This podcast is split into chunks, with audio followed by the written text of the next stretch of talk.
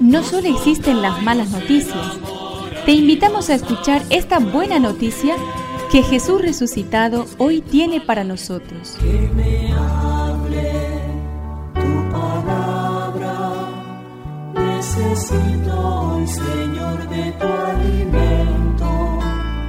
Hoy en todo el mundo se escuchará esta palabra. Marcos 12 del 38 al 44. Jesús les enseñaba. Cuídense de los escribas a quienes les gusta pasearse con largas vestiduras, ser saludados en las plazas y ocupar los primeros asientos en las sinagogas y los banquetes. Son los que devoran los bienes de las viudas y fingen hacer largas oraciones. Estos serán juzgados con mayor severidad Jesús se sentó frente a la sala del tesoro del templo y miraba cómo la gente depositaba su limosna. Muchos ricos daban en abundancia.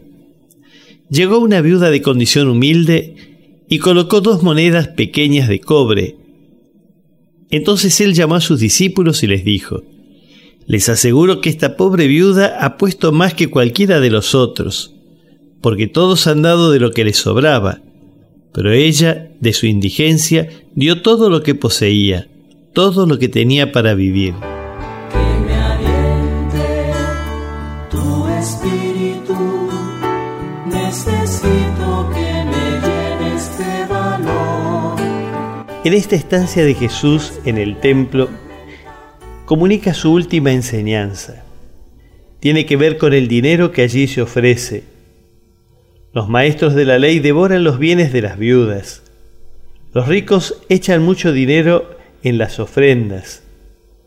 La mirada de Jesús, en cambio, se centra en una pobre viuda que desde su humilde fe echa en el arca dos monedas de cobre de muy poco valor. Esa mujer que probablemente le recordaba a su madre María, entregó a Dios todo lo que tenía para su sustento es la última palabra que Jesús dice en el templo.